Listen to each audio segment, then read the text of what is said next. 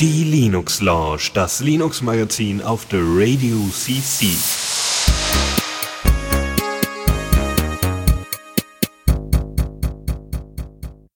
Einen wunderschönen guten Abend hier zu Linux Lounge, der zweite dieses Jahr, äh, also der zweiten Ausgabe dieses Jahr. Äh, ich bin nicht alleine hier, denn ich habe den Jan mitgebracht. Hallo. Ja, guten Abend. Schön, äh, dass ich wieder dabei sein darf. Ja, du warst ja schon bei der letzten Folge mit dabei, da war dann Chris noch dabei und ähm, jetzt teilen, haben wir uns erstmal so für, für temporär erstmal so ein bisschen aufgeteilt. Äh, das heißt, äh, Chris macht mit Julian, den einige von, äh, von euch Hörern ja auch schon kennen. Und ähm, ich und Jan machen jetzt hier erstmal die erste Zweier-Sendung und schauen nochmal, wie das so funktioniert und fluppt.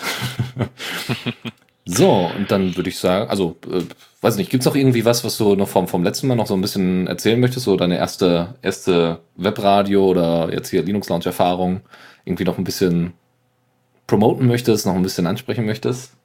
Oh, puh. da überrascht mich jetzt mit. Ähm, eigentlich ähm, weniger. Ich äh, finde es sehr schön, ähm, Teil von dem Ganzen zu sein und äh, freue mich sehr, äh, auch weiterhin dran teilhaben zu dürfen. Ähm, und war eigentlich auch mit dem Format, den wir das wir das letzte Mal hatten, durchaus sehr zufrieden. Also ich bin gespannt, wie es heute wird. Freu ja. Mich.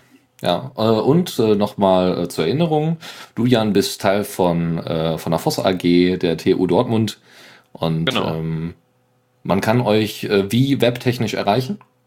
Webtechnisch ganz einfach unter äh, voss-ag.de, dann kommt man direkt auf die Wiki-Seite unserer Fachschaft von der AG und äh, kriegt dann da dann auch alle wichtigen Kanäle und so äh, wir haben einen Twitter-Account, wir haben äh, Facebook-Account, einen Diaspora-Account, äh, um halt so auf dem Laufenden zu bleiben, kann man das darüber ganz gut machen.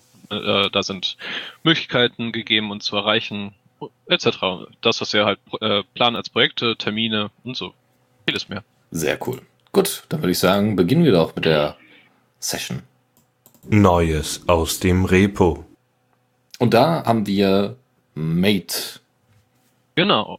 Ähm, allgemein äh, schienen jetzt in der letzten Woche dann doch durchaus einige Updates in so manch einem äh, in so mancher Linux-Distribution äh, herausgekommen zu sein. Unter anderem halt äh, von Ma Mate, und zwar die Version äh, für die letzte Version 1.18. Und was da so an äh, wesentlichen Neuerungen halt passiert ist, ist, dass die GTK 2, der GTK 2 Code halt äh, gedroppt wurde. Das heißt, dieser gesamte alte Code, der, oder die alte Version, die halt bisher äh, immer noch äh, vorhanden war und dessen letztes Update äh, letzten September dann tatsächlich war, ist jetzt komplett raus. Und GTK 3 wird übernehmen, wird dann auch in der äh, nächsten Ubuntu Mate Version, äh, die dann im April geplant sein wird, äh, dann standardmäßig mit drin sein. Allerdings ist halt kein Backport äh, zur älteren Version der 16.04er TLS halt geplant. Das heißt, man müsste dann direkt mit der 17er äh, einsteigen. Was das so Schönes mit sich bringt, ist unter anderem ein äh, separate Einstellung für die Handhabung von dem von Touchpads und äh, und Maus äh, äh, ah, Beschleunigung. Ähm, was noch mit dabei ist, ist zum Beispiel, dass der Lockscreen das äh, ähm, aktuelle Wallpaper mit übernimmt. Äh, man hat einen Browser für die ganzen Fonts mit eingeplant. Ähm, die Terminals unter Mate sind dann auch mittlerweile dann über das mittlere Mausrad äh, zu schließen, wie man es dann doch durchaus auch schon von manch anderen kennt. Ähm, die Übersetzungen wurden dann für manche Sprachen dann auch noch dank dem großen Team, was dahinter ste äh, steht, äh, geupdatet die Plugins, ähm, die systemweit benutzt werden und auch die Plugins für C und Python, was äh, wieder ein oder andere dann doch natürlich was auch schon vielleicht mal gemerkt hat, der sich mit den Sprachen auseinandergesetzt hat, äh, durchaus sehr viele sein können, ähm, werden jetzt alle über äh, dem sogenannten libpiece, so eine Plugin-Engine, äh, die zum Beispiel auch in gedit äh, standardmäßig benutzt wird, geupdatet. Und äh, vielleicht äh, den einen oder anderen schon längeren Mate-User wird es vielleicht, äh, oder Mate-User wird es vielleicht freuen, der alte, gute alte Mate-Calculator äh, ist wieder da. Das alles ist durchaus zu erwarten jetzt mit der neuen GTK 3 Version als Updates im Vergleich zu der GTK, GTK 2. Und wie gesagt, Mitte April darf man sich bei der aktuellen Mate-Version 17.04 dann darüber freuen. Ähm, du, äh, Mate Calculator, also ist einfach nur ein Taschenrechner oder wie? Mhm. Okay, weil Genau. der, der gute alte, weil ich da kann ich Ja, den hatten sie, den hatten sie halt äh, für eine kurze Zeit halt äh, rausgenommen wieder in der Standardinstallation, aber der soll wohl wieder mit standardmäßig ausgeliefert werden. Und ähm, ich persönlich äh, hatte bisher relativ wenig Mate benutzt, aber vielleicht gibt's da draußen den einen oder anderen, der diesen vielleicht doch auch schon mal äh, vermisst hat. Ja, also ich glaube, es gibt immer noch sehr viele Fans, die, äh, also des, der alten GNOME 2 Tage. Aber ich finde schön, dass sie jetzt wenigstens mit einem äh, modernen Unterbau da angefangen haben, anstatt GTK 2 dann auch noch zu forken und äh, doppelt und dreifach die Arbeit zu machen. Ähm, Genau. äh, witzigerweise, ich hatte dann äh, mal zufällig ähm, auf dem Ubuntu Mate Blog gab es einen, Be äh, einen Bereich oder einen Eintrag darüber, dass äh, GTK 3 teilweise sogar ein bisschen äh, niedrigere RAM, äh, niedrigeren RAM-Verbrauch hat. Äh, nicht viel, ähm, aber so, dass man es äh, wohl auch im, also dass sich das dann läppert natürlich Hm. nach und nach. Ähm, also sie haben einfach mal so ein bisschen getestet ähm, und äh, da schneidet, äh, das ist auch schon Ubuntu Mate 16.10, wo es also diese Implementation schon gab. Ja, ähm, also es war eine Pre-Alpha. Da wurde das getestet. Ich weiß jetzt nicht, wie es aktuell aussieht, aber ich finde schön, dass da auch so ein Ubuntu-Spin sich auch um solche Sachen kümmert und solche Sachen mal auflistet. Ja, solche, solche Details, die mal ganz schön sind. Ja, definitiv. Und an der aktuellen GTK 3 Version wird auch ja immer noch dran entwickelt. Das heißt, die ist ja noch nicht äh, allzu outdated. Und die soll jetzt wohl auch noch drei Jahre unterstützt werden. GTK 4 ist ja auch schon jetzt in Planung. Ähm, die ersten Releases wurden auch da schon getätigt, aber da steht noch etwas in den Kinderschuhen teilweise. Mhm. Obwohl GNOME da, glaube ich, auch ein bisschen äh, ja außer Rand und Band gerät. Sie äh, also beziehungsweise auf der einen Seite haben sie äh, eine sehr schöne Idee jetzt auch mit GTK 4. Jetzt reden wir über GTK 4, ist auch nicht schlimm. Ähm, sie hatten nämlich überlegt, ja, äh, wir haben ja das Problem, dauernd kommen neue Features in GTK und das heißt, wir haben irgendwie keinen wirklichen Long-Term-Support. Alle halbe Jahr gibt es eine neue Version und dann müssen alle ihre APIs umstellen und die ganzen alten Apps funktionieren dann nur noch mit alten GTK-Versionen oder äh, ne? So, und Mhm. das ähm, haben sie jetzt in der Form abgestellt, dass sie, glaube ich, jetzt das nur noch jährlich oder alle zwei Jahre, also dass sie so bestimmte Long-Term-API-Support haben. Die APIs sind dann wirklich lange drin und auch, werden auch lange unterstützt. Ähm, aber wenn dann irgendwie noch Ergänzungen sind, dann werden die das, äh, werden die das halt in unterschiedlichen Versionen dann, äh, ähm, also in, in anders organisieren von der Versionierung hier äh, her. Das bedeutet, dass GTK 4 nicht dasselbe ist, ist wie GTK 4.0. Und das wird witzig, weil ich glaube, diese Verwirrung wird dann genauso wunderbar wie Leute, die nicht wissen, dass Java nichts mit JavaScript zu tun hat. das wird spannend. Ja, ich bin auch sehr gespannt auf die weitere, weiteren Verlauf von den Dingern. Sehr gut. So, dann äh, gehen wir mal zu, ähm, zu GitLab über. GitLab hat jetzt äh, gestern oder so schon eine neue Version 9 rausgebracht. Ähm, es gab ja noch die, die News, die ich jetzt äh, wahrscheinlich nochmal nachträglich hier noch einfügen werde, dass äh, GitLab, äh, also die Firma hinter GitLab, äh, Gitter gekauft hat, eine, eine Chat-Applikation, die eigentlich für GitHub ist. Jetzt wird es also bald also noch eine, eine Chat-Applikation äh, für, ähm, für GitLab selber geben. Also der GitHub-Support wird nicht aufgegeben. Und Gitter wird komplett open sourced, was auch geil ist. Ähm, aber kommen wir mal zurück zu, zu GitLab äh, 9. Da haben sich einige ganz nette, äh, also viele, viele Kleinigkeiten natürlich äh, angesammelt. Ne? Irgendwie noch ein bisschen neues Design, kennen wir alles irgendwie, ne? Vereinfachungen und so weiter. Und wenn ihr jetzt irgendwie schon mit, der- mit der 8er Version äh, lang gearbeitet habt, gibt es noch so ein paar Kleinigkeiten, die sie ergänzt haben, bessere Projektnavigation, äh, bessere Übersicht über Gruppen und so. Ähm, aber es geht auch noch ein bisschen weiter. Was ich äh, bisher das interessanteste Feature finde, es, sind die Subgroups. Das heißt, ihr könnt Gruppen innerhalb Gruppen erstellen. Das heißt, das, was man normalerweise auch in Verwaltungen oder grundsätzlich in Unternehmen haben sollte, nämlich, dass man nicht nur einfach ähm, so einzelne Stabsstellen hat, also so spezialisierte Bereiche, so die machen Design und da haben wir ja nichts mit zu tun und die anderen sagen, ja, wir machen hier nur äh, das ganze Backend und die machen Frontend und so weiter. Also, dass man irgendwie in, in Firmen auch oder auch in Projekten halt so eine starke, starre Unterteilung Verteilung hat, so, nee, bin ich nicht für zuständig, bin ich nicht verantwortlich für, dass das mit Subgroups so ein bisschen aufgelöst werden kann, indem man zum Beispiel mit Leuten zusammenkommt, um ein spezielles Feature zu implementieren, obwohl man aus komplett unterschiedlichen Bereichen kommt. Ja, das heißt, der Designer setzt sich da mit dem Backend-Entwickler zusammen und so fragen so, was wollt ihr, was wollen wir? Ne? Wir wollen das und das Feature haben, aber wie soll das am Ende aussehen und wie soll das am Ende funktionieren? Und da finde ich so ein Subgroups-Feature ziemlich, ziemlich cool. Äh, auch eine andere wichtige, ein anderer wichtiger Aspekt ist, dass man Issues jetzt über Projekte hinweg ähm, zuordnen kann. Das heißt, ähm, gerade so, also KDE zum Beispiel benutzt, ähm, wie heißt es denn nochmal? Äh, Fabricator. Und dort ist es so, dass äh, auch da äh, man Sachen über Projekte hinweg äh, einsortieren kann. Das ist dann ganz oft so, äh, ja, ich habe den und den Bug gefunden und das kann halt was tatsächlich mit mit den Libraries zu tun haben. Das heißt, wenn in Qt irgendwelche Errors sind oder äh, bei KDE Base oder so irgendwelche Probleme sind, die aber sich dann erst nur in Apps wie Kden Live oder äh, Kate oder sowas zeigen, ähm, dann ist es ganz hilfreich, diese Bugs dann dementsprechend äh, einfach verschieben zu können, ohne viel Aufwand. Solange denn diese Abhängigkeiten untereinander alles innerhalb einem, eines Projektes, also eines großen Softwareprojekts organisiert wird. Ja, also wenn jetzt KDE mit Qt nichts zu tun hat, also außer dass sie eben auf die Libraries zugreifen, dann äh, ist natürlich nicht viel mit Verschieben, weil die nicht alle gemeinschaftlich GitLab nutzen.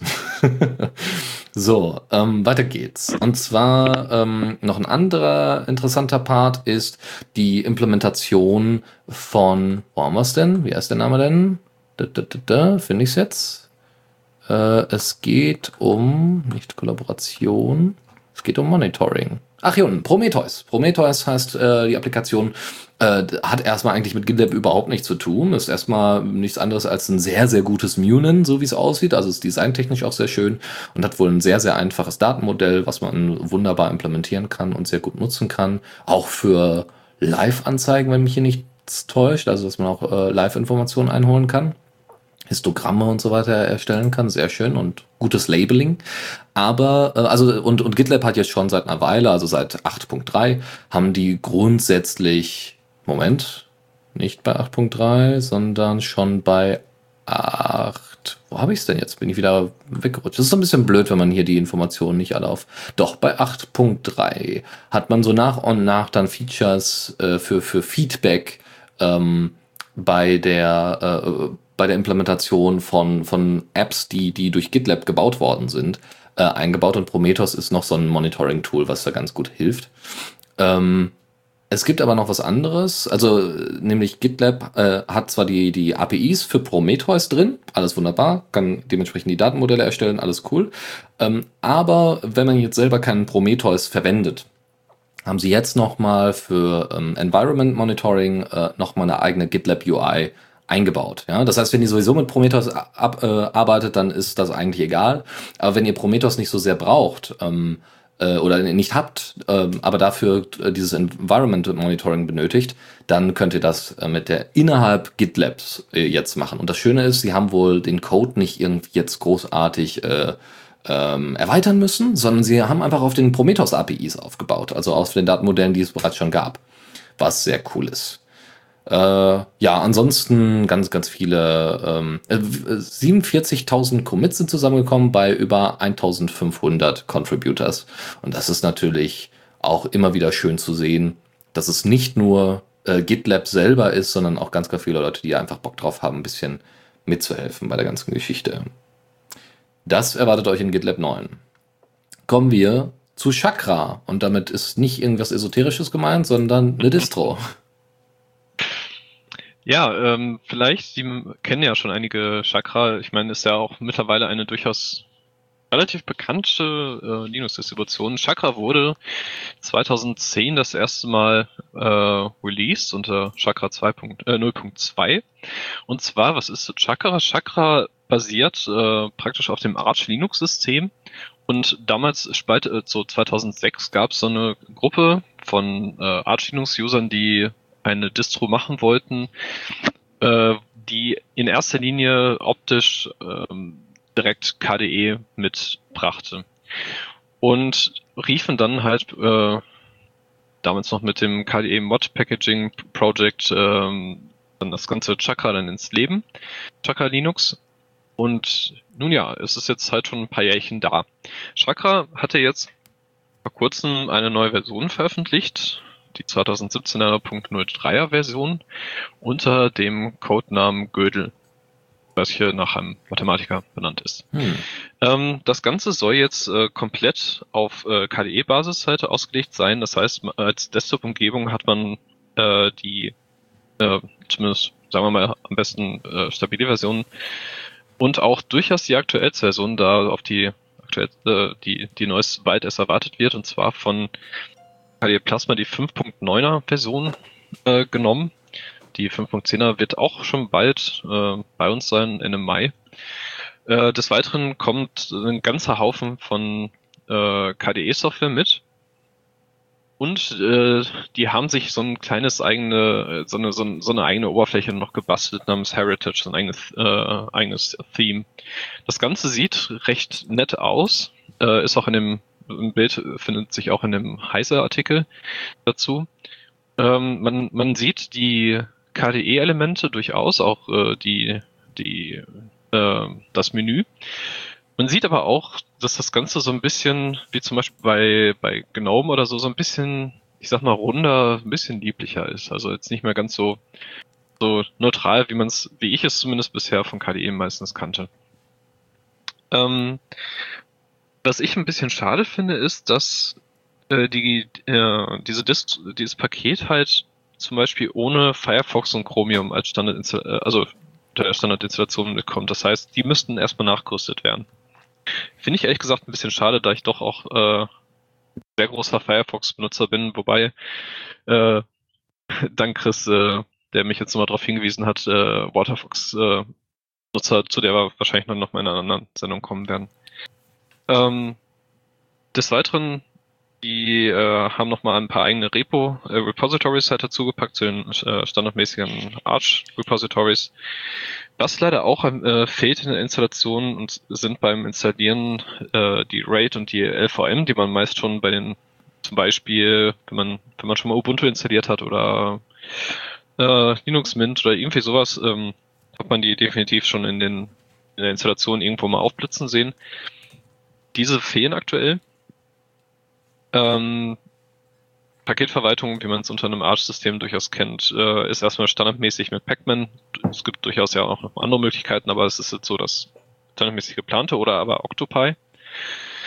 Ähm, und was die ähm, auch schon seit, äh, seit einer geraumen Zeit machen bei Chakra, ist, dass sie keine, keinen direkten Running Release draus machen, sondern die sagen halt, das ist jetzt das System und klar, das wird auch noch ein bisschen äh, bisschen gefixt oder so, wenn irgendwie Bugs auftreten, aber was wir halt vor allem machen, sind halt die Pakete updaten und nicht das System selber. Ähm, das haben die halt bisher mal äh, so gemacht. Mhm. Also du meinst mit Running Release, äh, Rolling Release? Ja. Okay. ähm, also äh, bis halt die nächste Version von Shaka halt kommt. Ich weiß gerade nicht, wann die entsprechend geplant ist. Aber naja, bis dahin hat man jetzt erstmal ein neues Chakra, mit dem man sich ähm, durchaus freuen kann. Wie gesagt, ist so eine kleine Art mit äh, auf KDE ausgelegt. Wer möchte nicht noch ein bisschen mehr Chakra haben? genau. so. Ähm, kommen wir von der Distro zu einer Desktop-Oberfläche. Also Mate hatten wir ja gerade. Jetzt sind wir bei GNOME 3.24 angekommen und ähm, ja, was soll ich sagen? Es ist fantastisch. Nein, es ist also es ist äh, es ist relativ unspektakulär, muss ich sagen. Ich bin ja ein großer Freund der Normoberfläche, nutze sie jeden Tag und erfreue mich äh, ihrer Gestalt und ihrer ihres wunderbaren, einfachen und tollen Aufbaus. Ähm, aber äh, ja, also jetzt wirklich äh, große Klopper sind da jetzt nicht drin. Also das Größte ist vielleicht noch mitunter äh, Nightlight, was nichts anderes ist als Nightshift, was nichts anderes ist als Redshift oder Blueshift oder ähm, es gab noch ein F F-Light oder sowas. Äh, wie auch immer, äh, am Ende ist es einfach nur ein, ein DIM-Mechanismus, der aber jetzt fest ins GNOME-System eingebaut ist. Oh, beziehungsweise fest ins GNOME-System integriert ist, äh, eingebaut, äh, glaube ich sogar noch nicht mal. Ich glaube, das kann man separat nochmal einstellen. Finde ich super. Brauche ich Redshift äh, nicht mehr zu verwenden. Ist äh, wunderbar. Ähm, ansonsten haben sie nochmal die, die Notifications aufgeräumt Also Weather und Clocks zum Beispiel. Also wenn ihr die Apps Weather und Clocks installiert, also Gnome Uhren und Gnome Wetter, dann habt ihr normalerweise diese ganzen, ähm, habt ihr oben in den Notifications äh, auch das Wetter angezeigt bekommen. Das haben sie ein bisschen aufgeräumt. Ja, das heißt, äh, es sieht einfach besser aus. Ihr habt jetzt äh, Wetter und Clocks ordentlich auf der rechten Seite und man kann es einfach besser sehen. Und auf der linken Seite habt ihr wirklich die äh, Systemmeldungen, die sonst auch äh, ankommen würden. Dann haben sie äh, nochmal designtechnisch viel überarbeitet, also vor allem von der Struktur her, Online-Accounts, Printers, also Drucker-Einstellungen und grundsätzlich die User-Settings nochmal neu strukturiert. Ähm, äh, zudem unterstützen sie, und das ist, das ist dann tatsächlich äh, durchaus ein Killer-Feature, äh, sie unterstützen jetzt mehrere Grafikkarten. Das heißt, wenn ihr einen Laptop habt, der mit äh, Optimus, Optimus glaube ich heißt es, Optimus äh, äh, läuft oder ähm, wo ihr einfach zwei Grafikkarten habt, eine Intel für den Basiskram und dann nochmal eine ATI oder eine Nvidia für den, für den äh, wichtigen Kram, dann ähm, unterstützt das GNOME. Und das ist natürlich super, weil GNOME, äh, wenn ihr dann ein bisschen Animationen habt und so, ähm, ist es erstmal eigentlich nicht so schwer, sollte man meinen, von der Prozessorlast und so weiter. Aber es ist natürlich deutlich einfacher, wenn, äh, wenn die, wenn die GPU das, also die GPUs in dem Fall das deutlich besser organisieren. Das heißt, ihr habt weniger äh, äh, Freezes und ähm, ja, die CPU kann sich auf das konzentrieren, was sie soll. Ja? Oder die GPUs auch. Ähm, was war noch? Äh, wir haben noch ähm, das Icon-Theme wurde ein bisschen geupdatet. Also ich glaube, das Nautilus-Icon ist jetzt nicht mehr obwohl, das kann ich gar nicht sagen, weil ich nutze gar nicht das Standard-Theme, fällt mir gerade ein. kann ich gar nicht sagen, ob das jetzt die Farbe geändert hat. Ähm, die Wacom-Settings sind mit äh, natürlich wieder drin, aber das Problem war bei Wacom, dass, äh, also bisher, dass es nicht mit Wayland funktioniert hat. Das haben sie jetzt ergänzt. Das heißt, ihr könnt jetzt eure Wacom-Tablets auch unter äh, Wayland benutzen. Natürlich gibt es Flatpaks dafür, weil das ist ja von Fedora bzw. Red Hat entwickelt worden und äh, mit GNOME in mind, äh, weil, weil Flatpaks vor allem auch auf dem Desktop angewendet werden sollen. Da kommen wir vielleicht ganz kurz äh, am Ende der Sendung nochmal kurz zu. Und äh, man kann jetzt die Mauscursor-Größe einstellen. Wer wollte das nicht? Ja? Also wer möchte nicht mit so einem riesen, riesen Cursor ähm, wie so ein Dreijähriger auf seinem Desktop rumspielen? Aber ist sicherlich ganz cool, wenn ihr ähm, äh, also große Displays habt, wo vielleicht so ein großer Cursor ganz sinnvoll ist, gerade so bei Präsentationen oder so, da kann man das mal kurzzeitig einstellen. Dann neben dem eigentlichen GNOME-System, also dem GNOME Desktop oder der GNOME Shell, äh, gibt es natürlich auch die GNOME Apps. Also eine neue App ist Recipes. Das heißt, ihr könnt jetzt Rezepte in einer eigenen App sehen. Yay! kann man machen. Ich hielt es für ziemlich unnötig, diese App zu erstellen, aber Hauptsache, die, die verwenden nicht zu viel äh, Hirnschmalz und, und, und, und Zeit darauf, diese App zu maintainen, weil es könnte mir nicht egaler sein. Viel wichtiger ist nämlich die App äh, Games, die es schon eine Weile gibt die jetzt aber immer mehr Support auch für Steam Games und so weiter bekommt. Es ist nichts anderes als ein anderer Cl Gaming Client. Also ähm, ihr könnt einfach die Apps, also ihr müsst ein Steam natürlich installiert haben, dann äh, tauschen die sich da aus, aber ihr müsst nicht die ganze Zeit Steam laufen haben, sondern Gnome Games kann eure Retro Games als auch Steam Games alle zusammen organisieren. Das kann Steam auch. Hust, hust. Äh, ihr könnt sogar Firefox als Spiel angeben, wenn euch langweilig ist in Steam. Macht natürlich nicht so viel Sinn. Aber Gnome Games macht das natürlich äh, in wunderschöner GTK-Manier ganz ordentlich. Dann äh, Nautilus, da ist jetzt der Root-Zugriff direkt integriert in eine, eine normale Session des Users, was ich großartig finde, was ich immer wollte, weil ich will nicht dauernd, wenn ich dann mal äh, irgendwie übers, äh, über ein GUI-Interface bestimmte ähm, Files hin und her schieben möchte, und das nicht per Konsole machen möchte. Und das sind halt jetzt root-spezifische Files, möchte ich das nicht über sudo Nautilus lösen, sondern kann das jetzt direkt äh, in Nautilus selber machen. Dann ploppt einfach äh, ein Login auf, entweder für root oder eben für sudo und dann seid ihr fertig damit. Was sehr gut ist. Das ist sehr wichtig. Eine andere Sache, wo ich jetzt nicht so ganz ich bin mir nicht sicher, ob, ob ich das richtig verstanden habe, wie das da beschrieben worden ist. Es gibt ja das Recent Files, also ne, letzte Dateien, die ihr geändert habt in Nautilus. Die, ähm, da war es wohl so, dass wenn äh, Applikationen auf diese Dateien zugegriffen haben, wie Dropbox und Co., dass da drin stand, ähm, dass da das dann auch in den Recent Files drin stand. Das heißt, wenn bei Dropbox eine neue Datei runtergeladen worden ist, dann äh, stand auch bei bei den äh, zuletzt verwendeten Dateien stand dann auch ja hier diese Datei, die du die gerade von einer Applikation runtergeladen worden ist, ist die letzte, die verwendet worden ist. Was nicht stimmt, weil der Nutzer hat darauf nicht geklickt. Ähm, dementsprechend sind die jetzt außen vor genommen. Es gibt sind gibt noch ein paar andere außer Dropbox, äh, die da auch ähm, von ausgenommen sind. Dann gibt es noch GNOME Photos. Da gibt es jetzt äh, GPS, unter anderem äh, die GPS-Informationen, die man da äh, rausholen kann und sich anzeigen lassen kann. Bei Web, also beim, beim Internetbrowser Epiphany hieß er früher und wird auch, glaube ich, bei ganz vielen Paketierern immer noch so genannt, äh, ist immer noch äh, also es ist so viel passiert, dass ich das hier tatsächlich abbreche und euch einfach auf den Blogbeitrag später verweise. Ähm, GNOME Software hat jetzt, äh, kann jetzt sogar apt und Snap-URLs. Ihr kennt das ja bei ubuntuusers.de. Wenn ihr da mal im Wiki seid und da steht, ja, hier installier mal XY, äh, das kann jetzt auch GNOME Software, äh, was nichts anderes ist als äh, das Ubuntu Software Center in GTK 3 und GNOME.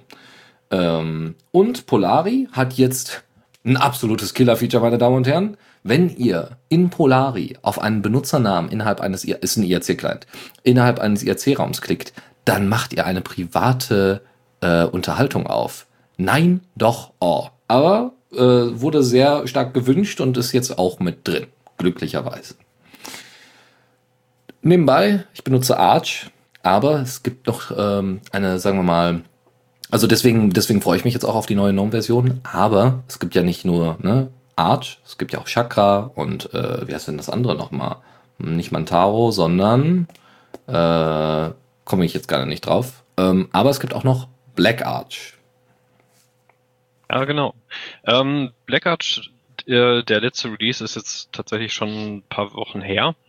Ähm, ich bin darauf aufmerksam geworden, dadurch, dass ich halt auf ähm, auf, auf DistroWatch immer mal wieder so ein bisschen durchklicke und immer mal gucke, ähm, was sind jetzt gerade so die aktuellen äh, Distributionen, was ist denn gerade so neu rausgekommen, ähm, gibt es irgendwelche Neuankömmlinge, die man, also so irgendwelche Distributionen, die man vielleicht noch nicht kennt und so? Und ich muss gestehen, mir fallen so, äh, so ähm, Penetrationstesting ähm, Distribution dann doch meist schon immer ein bisschen ins Auge, einfach weil ich dann auch gucken möchte, im Vergleich jetzt dann zum Beispiel zu Kali Linux, ob inwieweit die halt äh, auch für so einen privaten, also für, für, für dauerhafte Benutzung dann vielleicht dann doch ein bisschen freundlicher geworden sind mittlerweile. Oder ob die halt wirklich einfach nur auf, hey, ich pack mir auf den Stick, schmeiß das mal kurz an, mach das, was ich halt machen möchte und äh, gehe wieder auf mein normales System. Und das äh, möchte ich halt immer wieder ein bisschen austesten. Ähm, jetzt war es halt so, dass ich äh, schon lange damit überlegt hatte, durchaus mal ähm, insgesamt auf Arch zu wechseln. Das hat mich immer mal gereizt. Ich habe es auch öfter mal angefangen zu installieren, war dann aber irgendwie mit den Beschreibungen, die dann, also wenn ich meine jetzt nicht diese schönen Installer, die ähm, zum Beispiel bei Chakra oder so mitgeliefert werden würden, sondern halt den, wie man den dann auch durchaus von äh, Arch kennt. Fand aber die Beschreibung dann meist echt nicht so gut und war dann immer relativ schnell dann ein bisschen ja, frustriert oder und oder gelangweilt und habe das dann meist schnell weg, weggeschmissen. Also ähm, dann wieder runtergeschmissen und dann einfach wieder das normale System genommen. Ähm, weil es mich jetzt aber gerade so ein bisschen gereizt hat, das vielleicht einmal auszuprobieren, hatte ich das mir dann hergenommen, habe das, äh, hab das dann einfach mal geguckt, wie, wie läuft's denn? Und vielleicht ist erstmal so generell zu ähm, Black Arch. Black Arch ist, wie bereits schon gesagt, eine Pentesting-Distribution, die, so sagen, äh, sagen die Entwickler selber, mit 1710 Tools ankommt, ist auch als ich das erstmal auf dem Desktop war und tatsächlich mal reingeguckt hatte, ich war schon verdammt erschlagen. Was er sich äh, allein für fürs WLAN-Cracking ein Fenster auf, welches meinen gesamten ähm, Bildschirm einnahm und ich mir dachte, oh mein Gott, was mache ich jetzt hier? Äh, was sind denn das alles für Tools? Weil äh, dann da auch ein paar drin waren, die ich jetzt, von denen ich vielleicht noch nicht so gehört hatte. Ähm, also es kommt tatsächlich mit einer verdammt erschlagenen Fülle an, an Programmen, äh, die auch alle bald mal hoffentlich äh, dokumentiert werden auf deren Seite, wie man die zum Beispiel nutzen könnte. Die sind auch alle schon in die entsprechenden Repos äh, Repositories verlinkt. Ähm, aber die Beschreibung ist an sich noch im Aufbau. Das heißt auch zum Beispiel die Geschichte von Black Arch und so, also wie das Ganze entstanden ist, ist auch alles äh, noch dabei zu entstehen. Teilweise auch die, die Übersetzungen sind noch äh, in Arbeit. Also es ist noch alles noch nicht ganz äh, fertig. Ist allerdings, wenn man sich so äh, deren Blog anguckt, dann doch schon eine Zeit lang da. Aber ich weiß auch jetzt gerade leider nicht, wie groß das Team ist. Also es kann durchaus sein, dass sie dass sie ja verdammt viel Arbeit äh, täglich reinstecken und halt aber vielleicht einfach nicht nicht so viele Leute haben, das vielleicht schneller voranzutreiben. Ähm, mir geht es aber jetzt gerade vor allem eher darum, äh, wie so mein, mein, ich sag mal, meine Erfahrung mit Arch war. Und ich muss sagen, es war eine verdammt einfache Installation, also auch halt komplett auf Konsolenbasis. Man wurde aber dann durchaus auch, was das Partitionieren von den Festplatten angeht und und so weiter und so fort, welche, welche Typen und so. Es gibt ein wunderbares Tutorial auf deren Seite. Man wurde wunderbar an die Hand genommen und durch, ähm, durch den gesamten Prozess durchgeführt. Für die, die Arch schon als System benutzen und einfach noch das Ganze ein bisschen aufrüsten wollen äh, für die äh, Pentesting, äh, das ganze Ding kann auch einfach auf tatsächlich auf den das aktuelle System draufgesetzt werden. Man muss jetzt nicht ein komplett neues System ne-, nehmen. Ähm, zusätzlich zu dem ganzen, zu den ganzen Tools, die es mit sich liefert und halt ansonsten sehr schlanken, sehr schlanken Ausstattung an sonstigen Apps. Also im Vergleich dazu war ja Parrot, was ich ja beim letzten Mal vorgestellt hatte, dann auch noch aus, aufgelegt auf anonymes Surfen zum Beispiel, dass hier direkt dem Tor-Browser kam und so weiter. Ein paar äh, VPN-Tools äh, und, und so weiter und so fort. Und die halt wirklich rein auf äh, die Sicherheitstools halt äh, fokussiert. Und ähm, sind auch, was, was so die Oberfläche angeht, die mitgeliefert wird, dann doch auch teilweise ein bisschen, zum Beispiel was die Default angeht, halt sehr schlank unterwegs. Also die sind Default mit äh, Openbox unterwegs und vielleicht ist dem einen oder anderen Openbox äh, ein, ein Begriff. Openbox ist, äh, ist eine sehr, sehr, sehr ressourcensparende Desktop-Umgebung. Zum Beispiel auch bei Bunsen Labs, äh, einem unglaublich schlanken System, also mit dem man auch so kleine alte Triple äh, E PCs halt äh, auch wieder zum Laufen bringen kann. War durchaus auch einiges an, an, an Leistung noch rauskitzeln kann. Ähm, ist allerdings auch teilweise ein bisschen unübersichtlich. Also man muss sich halt ein bisschen arbeiten, einarbeiten. Ist aber auch die Mühe wert, muss ich gestehen, weil es auch viel, viel Spielraum gibt, das Ganze dann zu modifizieren und eigene Sachen damit rein zu, reinzusetzen und meist auch mit schönen Anleitungen halt kommt. Also Openbox jetzt an sich. Ähm und ansonsten, also ich, ich fand, es war einfach ein, ein unglaubliche, einfache Arch-Installation auf Konsolenbasis und ich hätte ich, ich war verdammt überrascht dafür, dass ich sonst relativ schnell schon frustriert war, weil es dann doch irgendwie von der Beschreibung her ein bisschen mangelte oder sonst irgendwas. Also so was meinen ersten Eindruck mit Arch angeht, muss ich sagen, bin ich sehr, sehr erfreut. Und darum ging es mir halt hierbei. Also ich habe jetzt auch noch keinen Blick in die ganzen äh, Pentesting-Tools geworfen. Die, äh, das ist mir, war mir dann doch ein wenig äh, zu viel an, an Tools, um das jetzt äh, bis jetzt noch halt alles mal anzugucken. Mhm. Aber ja, das ist Backarch. Also wer, wer mit Arch unterwegs ist und äh, sich vielleicht auch schon mal geärgert hatte, dass man es dafür keine entsprechende Distribution gibt, die auf sowas ausgelegt ist, Backarch ist es. Sehr cool. Ja, genau. Wenn es Kali Linux nicht ist, ist es Black Arch. Sehr schön. Gut, dann äh, machen wir weiter. Und zwar mit dem Newsflash. Und da haben wir, wurde eine Schwachstelle geschlossen. Genau. Ähm, ich muss gestehen, ich habe mich bisher mit dem, der Code wurde ja auch veröffentlicht, wurde ich, habe ich mich nicht ganz mit auseinandergesetzt, aber ich wollte es zumindest äh, definitiv sagen, vor allem weil es für diejenigen, die es halt administrieren, wichtig ist. Und zwar Moodle. Moodle ist ein äh, System, äh, welches von verdammt vielen Schulen und Universitäten eingesetzt wird, um entsprechend äh, Materialien zu verbreiten, teilweise um, um Fragen, äh, um, um Umfragen zu machen, zum Beispiel was die Übungszuteilung angeht, aber auch, und das muss ich durchaus sagen, ist auch immer sehr kritisch, was die Verteilung von Noten angeht. Da es viele Professoren, da leider viel zu viele Professoren, äh, mit, den, mit der Veröffentlichung von Noten dann doch sehr leger nehmen und einfach mal die entsprechenden Noten mit der Matrikelnummer oder sogar äh, teilweise, wenn es wenn sie gar nicht darauf achten, den Namen der Studierenden veröffentlichen in einer riesen Liste, die dann auf Moodle gepackt wird. So, das heißt, auf dieser Seite sind natürlich auch viele kritische Informationen. Und äh, was jetzt äh, passiert ist, ist halt dieser, es gab ein, eine Schwachstelle, und zwar in dem PHP-Skript, ermöglichte, dass ein Benutzer, der, also man durfte kein Gastkonto haben, aber ein ganz normaler Benutzer halt Schadcode einspielen konnte.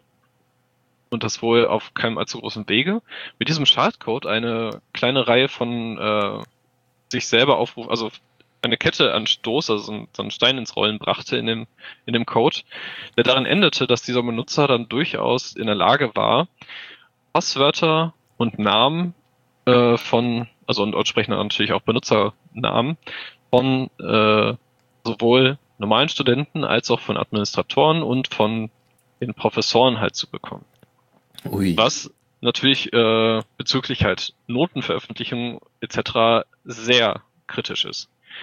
Aber diese Lücke wurde nun geschlossen und daher auch nochmal einmal der Appell an die ganzen Administratoren, updatet das System, weil sofort. diese Lücke ist halt dann nicht zu unterschätzen, denn wie gesagt, es sind sehr sensible Informationen. Ja. Ja. Sehr gut. Ein Appell. Na, wer kennt Moodle nicht? Entweder aus der eigenen Schulzeit oder von der Uni her. Aber äh, Hauptsache Open Source. Ich finde es schön, dass überhaupt Universitäten sowas einsetzen. Man könnte ja sagen, ja, nee, wir haben zwar irgendwie eine eigene IT-Abteilung, IT aber das kaufen wir wieder separat ein. Ich kenne da so eine Universität, die das machen würde. hm. Nun ja. Ja, bei uns äh, an der Universität muss man auch einfach sagen, ähm, die hatte bisher sehr viel das EWS-System benutzt, welches ja dann doch ein wenig sehr langsam wurde und ein bisschen ja, veraltet war, ein bisschen unschön wurde und trotzdem wurde sehr stark hinterher geweint, weil alle Professoren dann jetzt auf einmal sich dann doch mal darum bemühen mussten, äh, entsprechend eine neue Plattform zu finden. Und die Wahl wäre dann entweder gewesen, sich seine Webseiten selber zu hosten, dann müssten diese allerdings auch entsprechend gesichert werden, wogegen sich auch viele geweigert haben, weil das dann doch auch wieder zu viel Arbeit benötigte. Klar. Oder aber eine weitere äh, Stelle, halt eine Universität, auch klar. Ähm, oder aber, und da ähm, war dann unsere Uni dann doch jetzt sehr dahinterher, das Ganze dann halt auf Moodle zu verlagern. Und das EWS-System wird, ich bin mir jetzt gerade nicht mehr sicher, was der aktuelle Stand war. Also entweder wurde es jetzt bereits abgeschaltet oder es wird jetzt bald abgeschaltet. Ähm, hat also seine letzten Tage bei uns an der Uni erreicht und von daher, da jetzt alle gezwungen sind, Moodle zu benutzen, updaten. Definitiv updaten. Hm. Das System. Sehr gut. Dann machen wir mal weiter. Und zwar, äh, naja, mit einem anderen Sicherheitsleck, nämlich DRM. ähm, es ist euch ja, also äh, jetzt, jetzt die W3C, und das war jetzt auch auf Heise vor kurzem nochmal aktueller, die W3C will ja jetzt äh, DRM in den Standard äh, einbringen oder hat eigentlich war, also mein derziger derzeitiger Wissensstand war, dass es bereits für Videos auf jeden Fall schon mal drin, äh, also mit reingekommen ist. Und dementsprechend jetzt die, die Browser äh, selber äh, nochmal aufmerksam gemacht worden sind. Ja, hier, sie könnten ja auch mal äh, DRM implementieren. Und das auch wahrscheinlich der Grund ist, warum ich zum Beispiel äh, äh, jetzt wieder YouTube-Werbung sehe und mich das so sehr ankotzt, dass ich echt überlege, ob ich meine ganzen YouTube-Feeds, die ich mal abonniert habe, nicht mal ausmache. also Wahnsinn. Ähm, aber äh, kommen wir zu Netflix. Inzwischen ja auch Konkurrent von YouTube. Ähm, da war es bisher so, dass immer gesagt worden ist, ja, du benutzt den Firefox-Browser, da können wir dir leider nicht helfen, das geht leider nicht. Firefox hat aber schon seit letztem Jahr äh, DRM mit, in, mit drin. Jetzt wird man ja sagen, uh, das ist aber nicht so gut. Ja, folgendes. Nicht jede Firefox-Version hat DRM drin. Äh, das ist jetzt aber nicht irgendwie, da wird nicht gelost, so du kriegst DRM, du nicht, sondern es gibt spezielle Versionen, von Firefox, wo diese DRM-Implementation nicht drin ist, die ihr äh, dann auch dann nicht ausstellen müsst. Aber wenn ihr ne, für den normalen Nutzer, also beim normalen Download, ist es, ist es mit implementiert. Äh, wie gesagt, seit letztem Jahr ist schon DRM äh, in Firefox implementiert worden und äh, bisher äh, war es nur möglich, in Firefox, im Firefox-Browser Netflix zu nutzen, indem man seinen User-Agent gespooft hat. Aber das ist jetzt vorbei, äh, weil Netflix hat sich dann auch mal bequemt und gesagt, so, jetzt könnten wir ja bald mal wieder, ne? Und haben dann tatsächlich äh, jetzt das nicht mehr User-Agent abhängig gemacht, sondern, ach guck mal, Firefox wird auch unterstützt. Läuft also. Also funktioniert alles. Das heißt, ihr könnt jetzt ganz normal Netflix in Firefox-Browser nutzen. Noch mehr Gründe, Firefox zu nutzen. Mehr oder weniger. Also für mich jetzt nicht, weil ich bin ein Mozilla-Fanboy, aber das, äh, ja, für manche mag das vielleicht genau der, der, Aspekt gewesen sein, der gesagt hat, äh, wo man jetzt sagen kann, ach guck mal, jetzt kann man den Browser auch wieder mal verwenden. Also, jetzt haben wir, eigentlich haben wir im Newsflash nur, nur Probleme. Also, Moodle hat Schwachstellen, Netflix, äh, Firefox hat DRM und v VMware hat auch so ein Problem. Ja, ähm, auf der äh, Pound to Own ähm, Konferenz in Kanada war am 17.03. ein kleiner Wettbewerb veranstaltet worden, wer es denn schafft, aus einer virtuellen Maschine auszubrechen. Ähm, jetzt kann man natürlich sagen, vielleicht gibt es noch bessere Hard äh, Software als jetzt VMware, aber wie dem auch sei, man muss auch, äh, es ist trotzdem eine, es ist eine unglaublich riesen Leistung, die die, die, die äh, Personen von äh, der äh, Qihu 360, die Sicherheitsfirma der chinesischen, halt geleistet haben. Die wurden immerhin auch mit 103.000 äh, Dollar äh, gekürt dafür, dass sie es geschafft haben.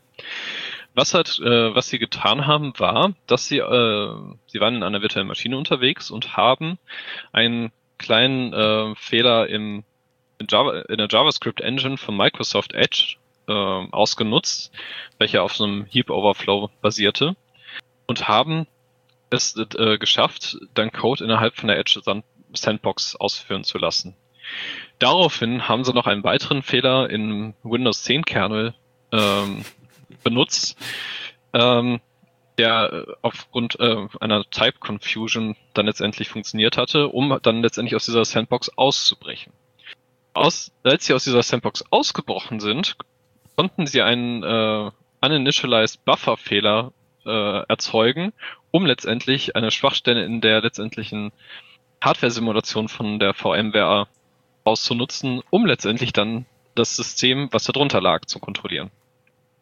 Ähm, jetzt kann man natürlich sagen, äh, eventuell hätte es auch mit äh, anderen Systemen funktionieren können und man hätte nicht unbedingt Windows 10 dafür benutzen müssen. Ich finde, es zeigt aber schon auch ganz gut, welche Schwachstellen zum einen JavaScript noch mit sich bringen kann, welche äh, Schwachstellen noch Microsoft dann auch in diesem Zusammenspiel noch damit sich bringen kann und besonders auch Windows 10, der ja auch schon an sich äh, viel, äh, viel, viel in Diskussion war, was unterschiedliche Problematiken anging. Auch schon, also sowohl natürlich beim Release als auch jetzt auch äh, heutzutage noch. Ähm, es sollte dennoch dabei erwähnt werden, das Ganze funktionierte halt über eine präparierte Webseite, weil es musste natürlich irgendwie entsprechender JavaScript-Code ausgeführt werden. Ähm, gutes Beispiel dafür, dass JavaScript halt immer ein bisschen äh, skeptisch zu betrachten ist. Und ähm, das Ganze funktioniert halt nur auf den Privatanwendungen von VMware, also nicht die Firmenanwendung. Das heißt, zum Beispiel die VMware äh, Workstation Pro, Workstation Player oder VMware Fusion sind halt die, die betroffen waren. Ähm, alles, was so äh, im, im industriellen Bereich benutzt wurde, war jetzt nicht von diesem Fehler halt betroffen.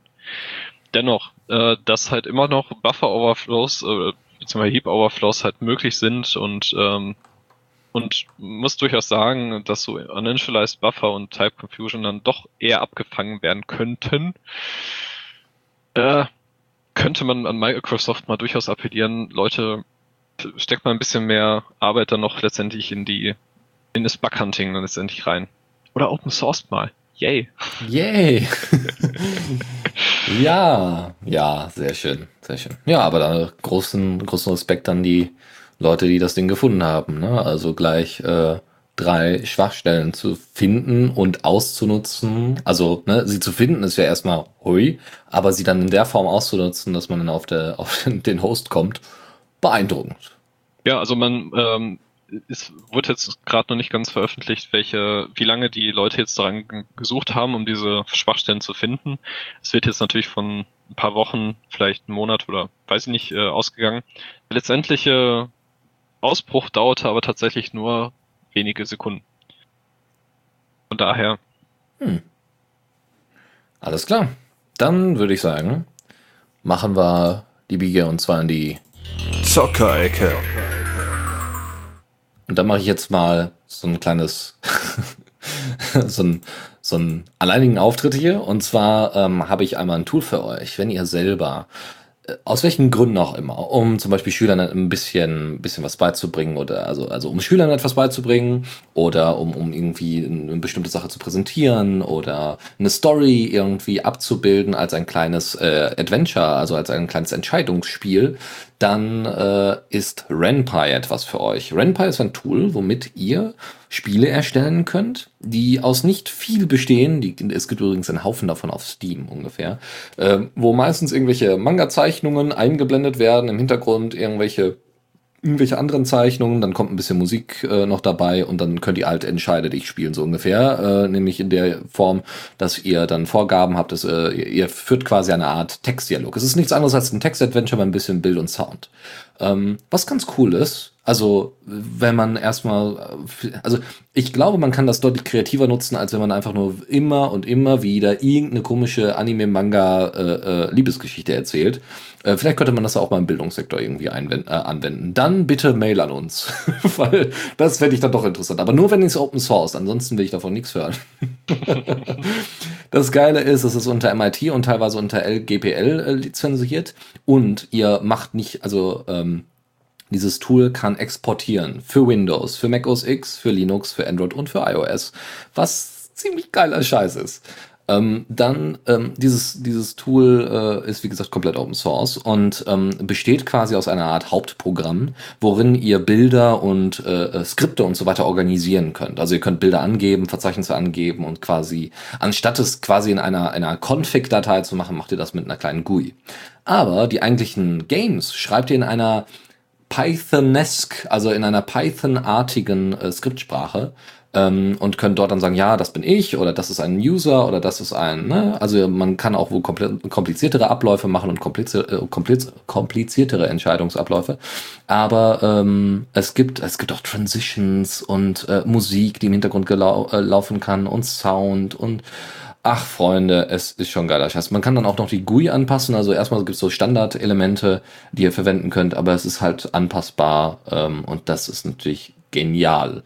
Also wer da sich einfach mal mit beschäftigen möchte und selber mal so ein kleines Entscheidungsspiel, so, so Text-Adventure oh, mit nicht nur Text machen möchte, der schickt uns gerne einfach mal eine Mail, wenn er da sein, sein Tool Open Source hat. Gut, Zweite Sache ist der SC-Controller. Und zwar ist es der Steam-Controller. Controller. Äh, diese kleine, dieses kleine Tool ist sehr niedlich und erinnert an äh, Q-Joystick und an, es gibt glaube ich auch für Xbox DRV, also dem Treiber für den Xbox äh, für den Xbox Controller, äh, da gibt es auch noch mal eine GUI für, die ihr verwenden könnt. Fällt mir aber leider gerade nicht ein. Es gibt, äh, wie gesagt, jetzt auch das Ding für den Steam Controller.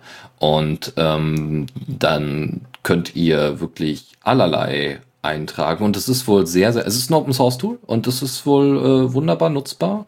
Es gibt auch irgendwie so eine Xbox Controller Möglichkeit, also man kann auch zu dem Xbox Controller switchen, also da, da das könnte man also mit dem Xbox Controller auch noch äh, äh nutzen. Also da habt ihr eure GUIs ungefähr.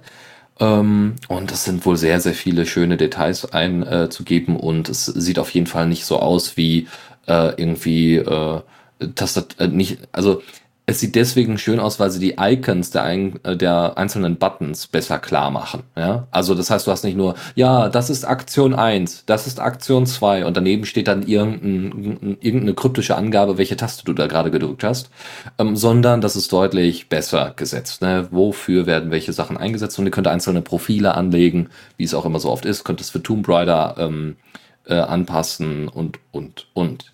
Also ausprobieren, Spaß haben und äh, loszocken. Und was könnte man damit zocken? Unter anderem das Spiel Kona. Obwohl ich da jetzt einfach mal platt gelogen habe. Ich weiß kein, ich weiß nicht, ob der Steam Controller bei dem Spiel unterstützt wird. Ähm, äh, erstens, also was ist Kona? Also es wird K-O-N-A geschrieben. Kona ist ein Survival-Spiel, was äh, so eine Mischung aus Point-and-Click-Adventure, First-Person äh, äh, Games und Survival-Horror äh, ist. Ihr, ähm, also ich lese mal so ein bisschen die Beschreibung vor. Nordkanada 1970. Äh, W. Hamilton ist ein reicher Industrieller, der sich ein Jagdhaus in Nordkanada zugelegt hat, meldet mehrere Fälle von Vandalismus gegen seinen Besitz. Nachdem nicht ermittelt werden konnte, wer für die Vorfälle verantwortlich ist, engagiert der Privatdetektiv Cole Forbert, der die Vorfälle nicht nur untersuchen, sondern auch klären soll. Doch im namensgebenden Kona gerät Forbert, dessen Charakter durch den Spieler übernommen wird, in einen Schneesturm Fortan gilt es nicht nur die Geschehnisse rund, rund um das geheimnisvolle Dorf aufzuklären, sondern schlicht zu überleben. Dab, dab, dab. Aber das sieht sehr hübsch aus, muss man dazu sagen. Das ist mit der Unity Engine zusammengebastelt worden und es gibt sehr, sehr schöne, äh, sehr, sehr schöne Bilder dazu. Und es ist inzwischen auch für Linux äh, veröffentlicht worden. Das ist die eigentliche News. Ähm, Linux, Mac OS X und Windows. Äh, Mindestanforderungen sind natürlich 2 GHz, i5 äh, oder eine gleichwertige äh, CPU, eine GeForce äh, GTX 680 oder eine ATI Radeon 6850 oder eine Intel HD 5000 Plus. Und das Spiel ist für 20 Euro zu haben. Und wenn ihr, ja, wenn ihr da mal Spaß drauf habt. Also ich, so also Survival Horror ist echt nicht mein Ding. Da habe ich echt keinen Bock drauf, vor allem nicht in Ego-Perspektive. Ähm, aber das sieht einfach so hübsch aus, dass ich schon überlegt hatte, mir sowas mal zuzulegen. Also man sieht ja in Screenshots auch so ein paar Wölfe, die auf einen zukommen und dann muss man mit einer Waffe rumhantieren. Das heißt, es gibt wahrscheinlich so kleine Ego-Shooter-Elemente. Äh, und es gibt hier ein wunderbares, ähm, oh, ein wunderbares Element, was mich sehr an ähm, Dear Esther erinnert. Ein ein, ein Spiel, was kein Spiel ist, weil ihr eigentlich nur die Story miterlebt. Ähm, ihr, ihr lauft in First-Person-Ansicht über eine Insel und es wird euch eine Story äh, gezeigt und zwischendurch mal werden so ein paar Sachen erzählt. Also sehr schön gemacht. Also äh, ist zwar kein Spiel, aber ist wirklich sehr schön gemacht. Ähm, und hier sieht man, da sah man auch bei dir, Esther, äh, so Höhlen und äh, leuchtende Steine, die, oder die, die dann da zu finden waren oder Pilze. Und äh, so ähnlich sieht das bei Kona auch aus, nur durch die Unity Engine sieht das natürlich noch mal genialer aus als jetzt in der uralten Version von Diaster. Also da gerne mal einen Blick reinwerfen. Und somit kommen wir nach so einem wunderbaren, nach so einer wunderbaren Zockecke zum Kommando der Woche. Ja, und äh, wir müssen unbedingt den Jingle ändern. Es sind die Kommandos der Woche. und da habe ich als allererstes die HTTP-Prompt. Das ist ein kleines Tool, womit ihr per Hand im Terminal quasi live einfach mal HTTP-Requests äh, ausführen könnt, die dann mit Syntax-Highlighting stattfinden und äh, euch auch den Output direkt geben und so weiter. Ähm, ihr könnt dann selber den Typ, ähm, also ob ihr Post oder Get haben wollt und so weiter, könnt ihr dann einfach losschicken. Und das sieht sehr gut aus. Und wenn ihr einfach mal so ein bisschen zeigen wollt, wie das Internet funktioniert, also weiß ich nicht, ich bin so ein bisschen auf dem Bildungstrip. Ich weiß nicht, ob, da, ob das an dem Moodle-Thema liegt, aber ich finde es immer gut, wenn es solche Tools gibt, äh, die in erster Linie ähm, so ein bisschen die Basics des Internets auch zeigen können. Und das ist HTTP Prompt. Kommen wir zu ein paar Tricks, Python-technisch. Ja, die, ähm, ich meine, man, äh, was Python angeht, gibt es ja immer zwei Lager.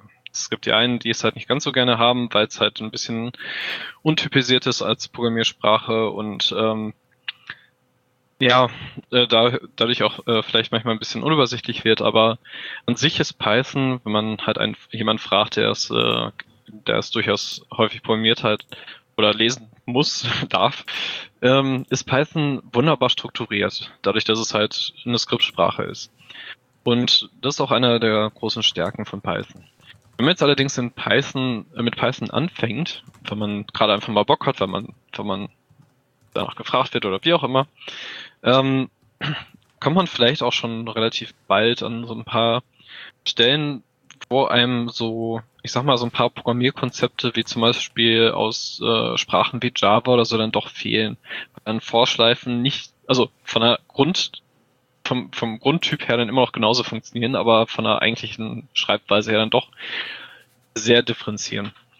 Und äh, die Leute auf äh, von techbeamers.com haben äh, zwei verschiedene äh, Python-Tricks, Tutorials, wie auch immer, ähm, online gestellt. Und zwar einmal so wirkliche Basics, ähm, zum Beispiel, wie iteriere ich über, über Schleifen, weil es dann halt nicht über, wie man vielleicht aus Java oder, oder C-Sharp oder wie auch immer kennt, äh, so ein for int i äh, Semikolon i kleiner bla äh, Semikolon i plus plus oder so ist, sondern man dann zum Beispiel anfängt mit for i in enumerate und dann den Datentyp angibt, äh, über den man, also i, Subject in enumerate und dann den, die entsprechende Liste zum Beispiel, die man nummeriert haben möchte, dass man auch sowohl über die Objekte iteriert als auch über die Indizes direkt. Und die haben da so ein paar schöne Sachen zusammengestellt, unter anderem auch, äh, also die auch so ein bisschen Python-typischer sind, wie zum Beispiel das, äh, den Datentyp Set, der dann wie so eine einfache Mengenbeschreibung aussieht, also mit, mit äh, eindeutigen Elementen, die also halt wirklich nicht äh, doppelt vorkommende, wie man zum Beispiel aus den Listen in Python kennt.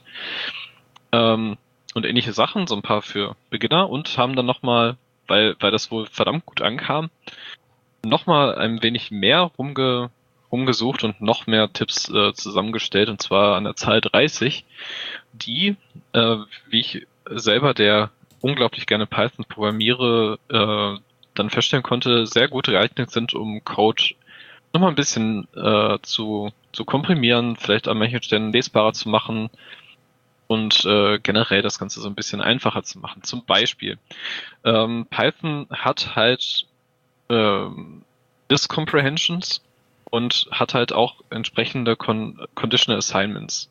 Was, was so die, die, die Conditional Zuweisung angeht, ist, äh, die es ja auch in Java halt gibt, als, als Fragezeichen-Operator ist ja meist bekannt. Äh, auch da gibt es immer unterschiedliche Meinungen. In Python kommt man aber tatsächlich teilweise nicht drum herum, wenn man sich äh, besondere Listen dann zusammenbasteln möchte aus anderen Listen es, es funktioniert einfach nicht. Und die machen das dann halt recht, äh, recht schön, dass die zum einen denen dann auch in Kombination mit Listen dann teilweise vorstellen, aber auch äh, in Kombination mit, mit zum Beispiel Rückgabewerten oder so dann einmal so ein bisschen, bisschen zeigen, auch schön verschachtelt, was den einen oder anderen ärgern dürfte. ähm, des Weiteren aber dann auch äh, relativ ähm, weiterführende Sachen, wie zum Beispiel Threads und Sockets, um so ein bisschen den, den Internetverkehr äh, anzukurbeln. Ähm, dann ganz wichtig auch in Python die sogenannten äh, Wörterbücher, die Dictionaries, ähm, wo man, äh, sag mal, eindeutige Elemente halt dann entsprechend einem anderen Wert zuweisen, ähm, halt wie man es halt von einem Wörterbuch kennt.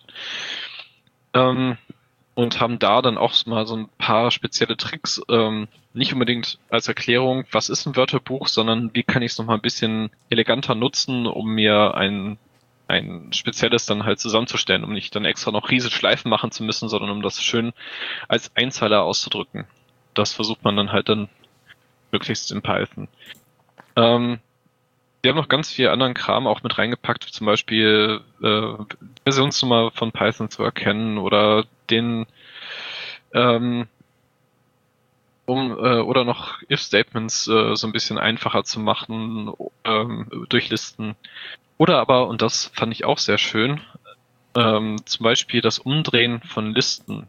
Oder aber auch äh, allgemein so ein bisschen Listen zu hantieren, weil es da immer verschiedene Arten gibt, wie man das halt schön machen könnte. Und die zeigen dann direkt vier Stück auf äh, und zeigen so unterschiedliche Ansätze an. Ähm, manche liegen einem ja dann eventuell ein bisschen mehr oder sind für einen ein bisschen lesbarer als andere, die man eventuell nutzen kann. Und auch ganz schön äh, Lambdas. Äh, aus funktionaler, äh, aus funktionalen Programmiersprachen und so kennt man ja die, äh, Lambdas, die mittlerweile ja auch ihren Weg in, in äh, Java hereingefunden haben, dann allerdings durchaus nicht mehr als anonyme Funktion, in, in man sie vielleicht aus zum Beispiel Sprachen wie Haskell kennt.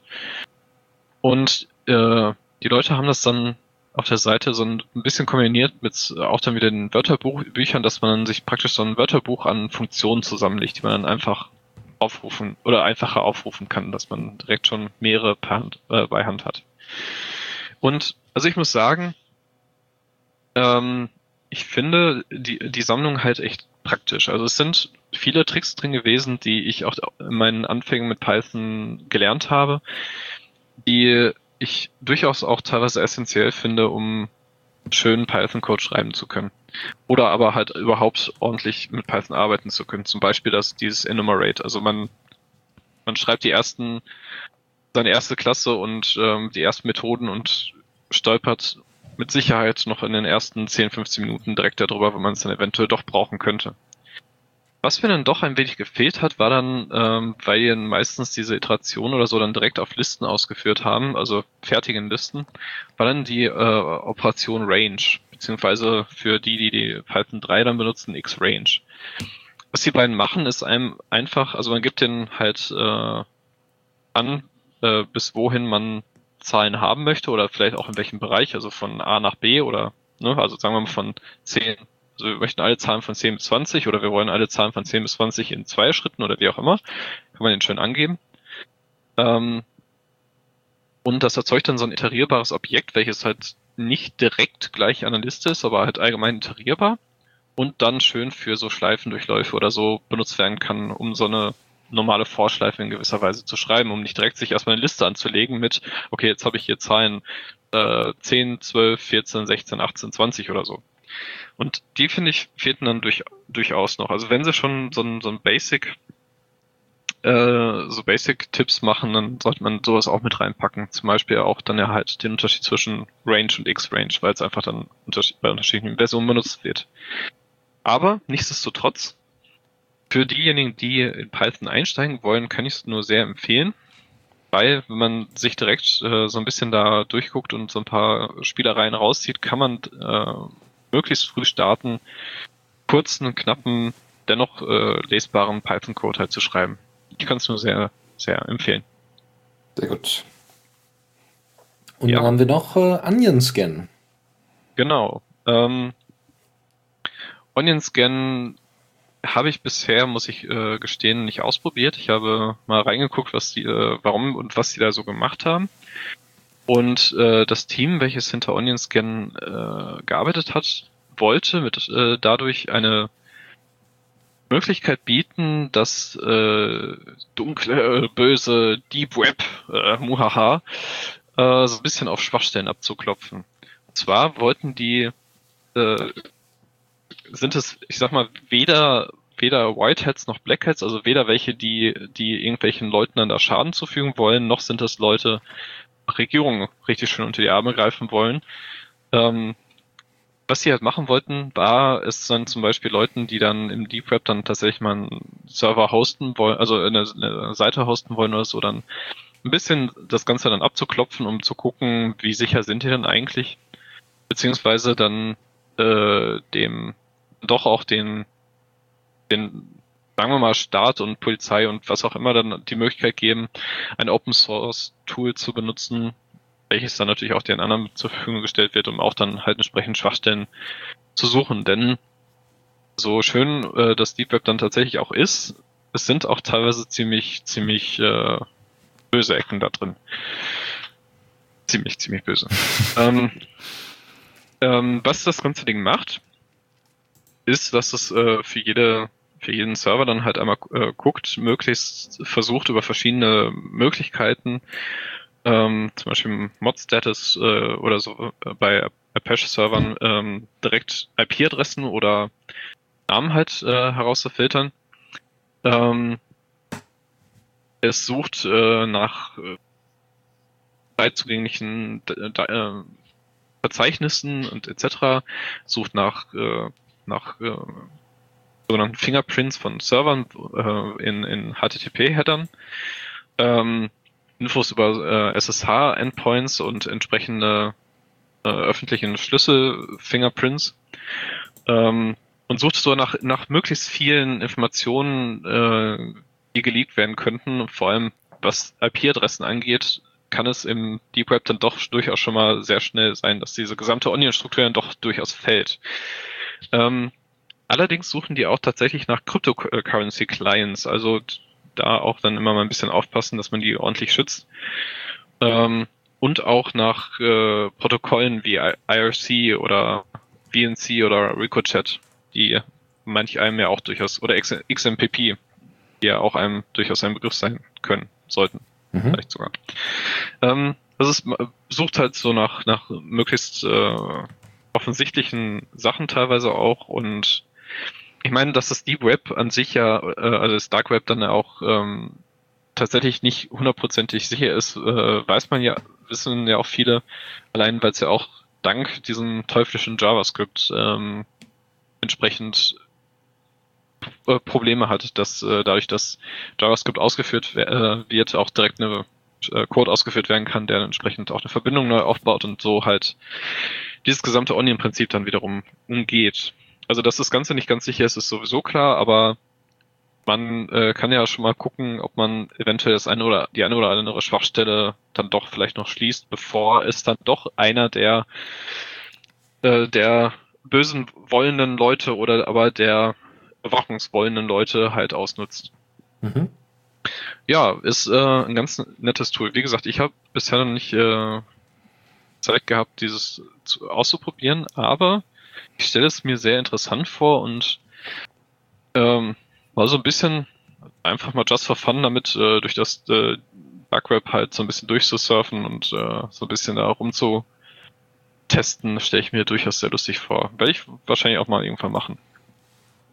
Sehr schön. Gut, dann äh, würde ich machen, äh, würde ich sagen, kommen wir zur letzten Kategorie dieser Sendung und zwar zum Tipps und Tricks. Und da äh, gibt es einen ganz, ganz kurzen Tipp, nämlich eine kleine Open Source App, die ähm, euch äh, die Möglichkeit gibt, eure Sachen im äh, automatisch in, äh, also eure, eure, eure, euer Smartphone, also euer mindestens Android 6 Handy, äh, automatisch in einen äh, Zustand zu versetzen, äh, der äh, Flugmodus heißt. also Auto Airplane Mode macht nichts anderes als, ja, ich hätte jetzt ab die und der ab der und der Uhrzeit möchte ich gerne gar nicht erst angerufen werden, mitten in der Nacht zum Beispiel. Dann kann man das dementsprechend auf den Flugmodus setzen. Was ich ziemlich äh, eine ziemlich coole coole Sache finde, äh, weil äh, wer möchte nicht, also gerade so Arbeitshandys oder so. Das Problem ist nur, dass Arbeitshandys leider nicht geroutet sind, was äh, die Installation dieses Tools leider äh, benötigt. Ja, ähm, das Ding ist unter GPL-V3 lizenziert und äh, vielleicht gibt es ja irgendwann mal eine Version, wo es äh, andere Möglichkeiten gibt, diesen Airplane-Mode an, äh, anzustellen, auch ohne äh, gleich was zu routen. Und wie gesagt, erst ab Android 6. Ein anderes Tool, was ich auch tatsächlich letztes Wochenende mal äh, ein bisschen intensiver ausprobiert zumindest habe, beziehungsweise der, der, der da, da braucht man nicht viel für, äh, ist Reddit TV. Das ist ein kleines Tool, was ihr euch eigentlich entweder selber aufsetzen könnt oder die einfach, einfach die Demo angucken könnt. Ähm, dort werden einfach aus einem beliebigen Subreddit, was ihr habt, äh, werden äh, YouTube-Videos und GIFs einfach angezeigt. Äh, also nicht nur angezeigt, sondern sie werden nach und nach wie wirklich Fernsehen einfach durchgeseppt. Äh, was echt Spaß macht. Also es ist besser, also ich meine, besser sind diese beim normalen Fernsehen hast du diese quasi Listicles, ja, keine Artikel, aber zumindest hast du ja die Top 25, die Top 10, die besten und überhaupt. Und äh, Reddit TV macht genau dasselbe. Nur ohne nervige Zwischenmoderation und ohne Werbung. Ähm, einfach mal ausprobieren, äh, euer Subreddit und äh, mal gucken, welche, welche Videos euch da ausgespuckt werden. Also er hatte jetzt irgendwie YouTube, also er hatte standardmäßig irgendwie ein Subreddit ausgewählt, äh, YouTube, noch irgendwas, wo einfach sehr kurz geschnittene Videos äh, eingesetzt werden. Wenn ihr natürlich jetzt irgendwie ein Subreddit habt, wo quasi, nur Vorträge äh, angezeigt werden, dann muss man ganz ehrlich sagen, äh, dann ist vielleicht das Tool gar nicht. Dann könnt ihr lieber den Tab, glaube ich, selber nochmal öffnen und den Vortrag euch separat angucken, als es über Reddit TV zu machen. Aber finde ich eine coole Sache, soll auch noch erweitert werden, ist auf jeden Fall was. Und ähm, wenn man jetzt Bilder organisieren möchte, dann nutzt man einfach die App Bilder. ja, die App Bilder wurde von dem äh, netten Herrn Geller äh, äh, entwickelt, und zwar in der Programmiersprache Go. Go ist äh, vielleicht für den einen oder anderen äh, nochmal zur Auffrischung ähm, eine Sprache, die von Google äh, entwickelt wurde und so ein bisschen von der Syntax her Ähnlichkeit hat mit C. Das äh, allerdings äh, so ein paar äh, paar Probleme, die C++ und C dann hat, äh, eventuell noch ein bisschen ausmerzen wollte. Und was er ähm, einem da zur Verfügung stellt, ist halt ein Tool, mit dem man relativ einfach, äh, also dem man einfach einen Bilderordner gibt, den man ganz gerne halt schön, äh, ich sag mal, gehostet haben wollen würde oder sonst irgendwas.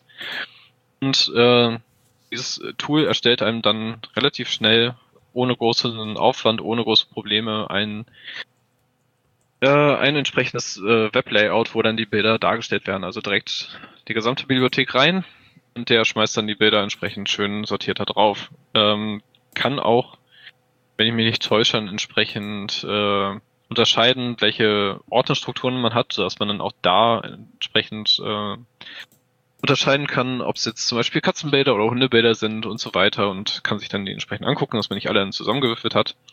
Ähm, man kann auch äh, schön immer mal wieder neue Bilder nachschieben, also neue Ordner auch nachschieben, sodass die dann ähm, schön dynamisch dann mit eingebunden werden. Ähm, um auch dann zum Beispiel, wenn man auf seinem Server oder so dann entsprechend irgendwas, äh, auf seiner Website, die dann entsprechend auf seinem Server läuft, dann was einbinden möchte, das dann möglichst einfach ohne große irgendwelche Seiten zu basteln und mit dem Layout sich rumzuärgern und dann noch mit CSS sich rumzuärgern oder mit JSON und äh, irgendwann einen Schreianfall kriegt. Ähm, dass man dann das relativ einfach und das auch in einem, wie ich finde, simplen, aber dennoch auch schön äh, strukturierten Layout halt hinbekommt. Ähm, leider hat der liebe Herr Geller nicht, äh, äh, zumindest nicht so leicht findbar, seine, äh, seine Lizenz halt angegeben unter GitHub, so dass ich äh, die sehen würde, aber ähm, man kann es ja mal auschecken, man kann ja nochmal ihn sonst anschreiben oder entsprechend weitersuchen, vielleicht findet man das dann nochmal, äh, wie man es entsprechend verwenden kann. Ähm, ist, fand ich aber eine sehr schöne Sache, und ja, wer halt sich schon mal mit HTML, CSS und so an so ein Seitenlayout und vor allem das, das äh, Strukturieren von Bildern und vor allem einem Diaschaus von Bildern halt dran gemacht hat, ähm, jetzt vielleicht äh, entsprechend schon mal gemerkt haben, dass das nicht immer so schön reibungslos verläuft. Und ich finde, dieses Tool ist dann sehr praktisch, um das, um einem viel Arbeit abzunehmen. Ja, und ich kann es nur empfehlen. Genau. Und und es immer noch, genau, immer noch sehr einfach hält, genau. Weil das, ne, ich kann auch WordPress aufsetzen und da dann nach und nach alle Bilder hochladen, die dann dementsprechend umbenennen und und und. Oder ich kann es auch einfach lassen und werfe die einfach auf den Server. Genau. Gut, jetzt kommen wir zu einer kleinen, äh, jetzt kommen wir zu ein paar Link-Tipps, nämlich ähm, wie äh, gibt es einen, einen Beitrag im Fedora Magazine, wie man Änderungen an PDFs vornehmen kann. Da wird äh, PDF-Shuffler, was ich auch zwischendurch mal verwendet habe für Bewerbungen und Co., also dass man irgendwie äh, am Ende irgendwie sein Zeugnis noch mit anhängen kann. Äh, das hat sehr gut funktioniert, äh, wird aber, glaube ich, im äh, Art User Repository nicht mehr so wahnsinnig betreut und aber es funktioniert immer noch. Was nicht funktioniert nebenbei, wenn ihr PDFs habt, die die Formulare haben, dann könnt ihr das mit PDF-Schaffler ziemlich vergessen. Also so, so nett, dass auch meine Universität gemeint hat, ja, füllt einfach nur das und das aus. Ja, aber am Ende sind die Informationen äh, verloren, wenn ich sie nicht direkt hinzufügen kann vorne. Das ist echt ärgerlich. Aber gut, was willst du machen? Ähm, ein anderer Link-Tipp ist ein Video, nämlich eine Einführung in Flatpak und Snap, äh, wo einfach nur mal kurz erklärt wird, äh, wo ist eigentlich der Unterschied. Ähm, ne? Also welche Ziele haben diese beiden, äh, beiden Packaging-Systeme und warum sollte man sie nutzen, warum nicht. Es wird dann nochmal beispielhaft gezeigt, wie es funktioniert. Und ähm, wohlgemerkt, äh, es gab ja tatsächlich sehr viel Beef natürlich wieder gegen Canonical, wo ich jetzt nach und nach immer mehr der Meinung bin, dass Canonical äh, selten begründet Kritik äh, erhascht, sondern in erster Linie einfach nur so, man ist dagegen. Die haben uns damals das Debian weggenommen und jetzt machen sie doch alles andere. Also sie machen sehr viel unnötigen Kram, keine Frage, aber äh, ob Snap äh, dazu gehört, bin ich echt nicht sicher, weil bei Snap äh, ist das Ziel eher IoT und bei Flatpak ist es eher tatsächlich tatsächlich Desktop-Applikationen und alle halt containert. Also es ist nicht nur ein neues, äh, neues Packaging-System, sondern die, das sind Container, die dann laufen, um im besten Falle mehr Sicherheit zu erlangen. Ob das dann so stattfindet, werden wir dann in Zukunft noch sehen. So, weiter geht's. Und zwar äh, noch einen weiteren Link-Tipp, nämlich wie ihr in GitHub, also ganz einfacher Tipp, wie ihr in GitHub Markdown-Tabellen, also GitHub Flavored Markdown, äh, Tabellen ordentlich in Vim ausrichten könnt. Da gibt's ein kleines Plugin für, das nennt sich Vim Easy Align und das könnt ihr dann verwenden. Wie genau, das findet ihr dann äh, in unseren Show Notes. Und nun kommen wir zu einer kleinen Anleitung zu GNU-PG. Ja, ähm, ich hatte vor kurzem auch schon äh, zweimal den Vortrag über Darkmail gehalten, einem ähm, Verschlüsselungs Protokoll für E-Mails, welches auch Metadaten äh, reduziert. Wahrscheinlich, vielleicht bringt das mal in einer anderen Sendung auch nochmal mit an, weil es eine sehr schöne Sache und wurde auch jetzt vor kurzem veröffentlicht. Ähm, und hatte da auch nochmal so nach, äh, drüber nachgedacht und PGP ist ja eine der dann am weitesten, am durchaus sehr verbreitesten Verschlüsselungen, die meist im E-Mail-Verkehr halt eingesetzt werden, weil sie ist eigentlich sehr verdammt einfach und halt äh, relativ relativ äh, nett durchzuführen und durchaus sicher. Ähm, leider muss ich allerdings auch sagen, dass äh, wer, wer halt schon mal versucht hat, äh, sowas durchzudrücken, weil er sich dachte, ich möchte jetzt meine E-Mails verschlüsselt haben und ich hätte jetzt gerne ein paar Leute, die daran teilnehmen und ähm, sich seine Schüsse schon, schon schön erzeugt hat und die vielleicht in seinem Thunderbird eingebunden hat und dann seine erste Mail schreibt und sich denkt, yeah, jetzt packe ich meinen öffentlichen Schlüssel dran und das auch noch ein halbes Jahr später tut, weil immer noch keine Sau ordentlich äh, die Verschlüsselung benutzt. Ich denke mal, da wird jeder, der es halt schon mal versucht hat, drüber gestolpert sein. Zumindest mit dem einen mit der einen oder anderen Person. Also es wird leider immer noch viel zu wenig benutzt und ähm, ich habe schon mal mit ein paar Leuten gesprochen, die dann durchaus auch meinten, ja, nö, ach nö, ich, ich, ähm, das müsste ich ja Schlüssel erzeugen und ich wüsste ja gar nicht, wie das geht und ja, das ist mir alles irgendwie zu, äh, zu kompliziert und ja, ist ja eigentlich gar nicht so kompliziert und äh, der Link, der ähm, hier angegeben ist, äh, zu intux.de hatte eine schöne kleine Anleitung, wie unter äh, in diesem Fall unter GNOME ähm, schön anhand durchgeführt, an dann auch mit der grafischen Oberfläche halt Schlüsse erzeugt werden, PGP-Schlüsse. Ähm, und da werden die Benutzer halt schön an die Hand genommen. Es werden halt die entsprechenden Verschlüsselungstypen und wo was wie eingetragen werden soll und so weiter und so weiter, wo dann der Schlüssel abgespeichert wird, etc. etc. Ähm, was man damit machen könnte, äh, halt einmal schön äh, bereitgestellt und äh, zeigen dann auch nochmal einmal kurz anhand äh, von der Konsole, wie so ein wie so ein Schlüsselwiderruf halt funktioniert. Was mir dabei so ein bisschen fehlt, ist dann zum Beispiel das Einbinden, und wenn es halt ein Beispiel äh, so exemplarisch gewesen wäre, Einbinden der Schlüssel dann zum Beispiel in Thunderbird hat so eine kleine Anleitung. Die, die es halt schon mal gemacht haben, wissen, so kompliziert ist es halt dann tatsächlich nicht, aber es wäre halt trotzdem schön gewesen, wenn die das auch noch irgendwie ein bisschen mit abgedeckt hätten. Weil so hat man dann den Schlüssel und ja, man kann auch damit halt schon äh, Nachrichten verschlüsseln, definitiv. Aber da es ja dann doch durchaus meist in, im Mailverkehr benutzt wird, wäre halt da eine Tastatur dann durchaus sehr schön gewesen, wenn es noch weiter ausgebaut werden wäre. Aber nichtsdestotrotz, wenn mal irgendwer wieder ankommt und sagt, ach nö, das ist mir alles irgendwie zu kompliziert und ich müsste ja Schlüssel erzeugen und Hilfe, dann sagt man einfach hier, guck dir mal den Link an. Das ist total einfach. Das sind nur drei Bilder und zack hat man seine Schlüssel, halt schön angeleitet. Und diese kann man dann direkt benutzen. Also auch da ein schöner Tipp ähm, für jemanden, der vielleicht andere noch zu PGP äh, mit äh, rüberziehen möchte, was ja zu empfehlen wäre. Ja, sehr schön. Und äh, dann äh, kommen wir noch zu äh, drei weiteren Link-Tipps, nämlich wie man mit Elster-Formular seine Steuern in unter Jesse macht. Ja, mit ein bisschen, ich glaube, mit ein bisschen Trick im, in Wine, glaube ich. Aber solche, solche, ne, wer also schon Steuern zahlt oder machen muss, da ist das vielleicht was. Äh, dann ein weiterer Link-Tipp ist eine Liste von äh, Command-Line-Interface-Tools, jeglicher Couleur, natürlich auch sehr viele bekannte Sachen dabei, wie MAT als äh, E-Mail-Manager oder Task Warrior oder Time Tracker.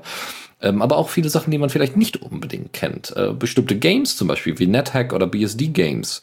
Oder, oder was haben wir noch? Ähm, was hatte ich denn gerade noch gefunden? Genau, Calendar oder sowas äh, gibt auch, wo dann eben Show Events on Given Days, äh, also wo er dir einfach die, die Events rauswirft, die du äh, an, angegeben hast. Äh, natürlich steht auch VI und Vim drin, so, hm, na gut. Aber was ich auch selber mal benutzt habe, SS to E-Mail, äh, was ziemlich cool ist. Ähm, ich habe dadurch äh, quasi halte ich mich immer auf dem Laufenden, wenn denn die Software es anbietet, halte ich mich auf dem Laufenden über neue Versionen. Ja, also wenn dann irgendwie ja hier Security Fix, dann äh, kann man, um irgendwie alles auf einem Server zu haben, setzt man RSS to E-Mail ein, hat sowas nicht in seinem eigenen RSS-Reader, sondern kriegt sowas dann schön per Mail einfach zugeschickt und kann das alles firmentechnisch separat halten, was ich ziemlich cool finde. Ähm, ja, wie gesagt, gibt noch mehr. Einfach mal reinschauen. Vielleicht ist ja was für euch dabei.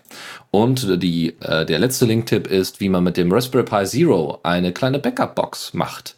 Ähm, das, äh, also ihr habt einen USB-Adapter, der, also USB habt ihr da wohl dran ist. Ihr habt, äh, glaube ich, ein bisschen Bluetooth, Wi-Fi und so.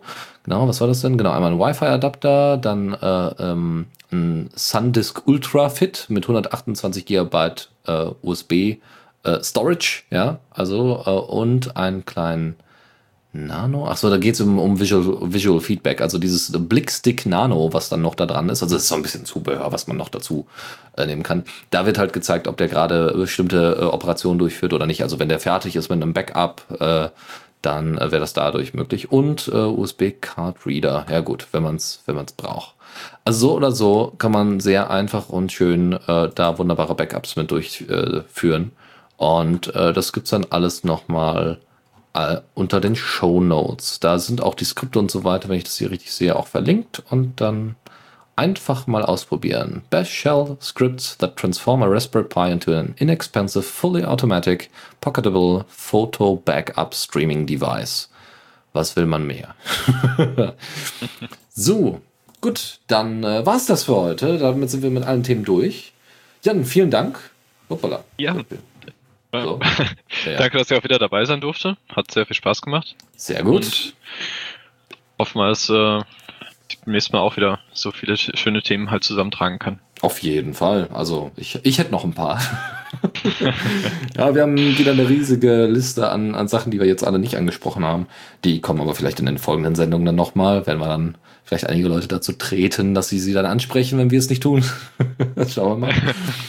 Äh, und ansonsten, äh, liebe Hörer, vielen Dank äh, fürs Zuhören. Wenn sonst noch irgendwie äh, irgendwelche Ideen dabei sind, äh, wie wir das hier anders machen können oder ähm, ihr irgendwie Tipps habt oder äh, gerne auch mal dabei sein wollt, könnt ihr das gerne machen. Wir müssen uns natürlich derzeit noch ein bisschen finden, deswegen wird es mit Interviewpartnern und so weiter erstmal noch ein bisschen dauern, aber ähm, beim nächsten Mal werden, wird, wenn alles gut läuft, wird äh, Julian und Chris dann zu, werden die beiden dann zu hören sein als Team. Und dann hört da doch einfach mal rein. Einfach mal ein bisschen Abwechslung, auch was die Moderatoren angeht, kann nur gut sein. Ja. Definitiv. Alles klar, dann haben wir uns äh, bald wieder in wahrscheinlich um die vier Wochen. Schaut immer mal wieder regelmäßig in den Sendeplan. Äh, dann kriegt ihr auch mit, wann die nächste Sendung läuft. Und ich glaube, man kann uns auch irgendwie RSS-technisch und iCal-technisch abonnieren. Und ähm, dann hören wir uns beim nächsten Mal. Schönen Abend noch. Bis dann.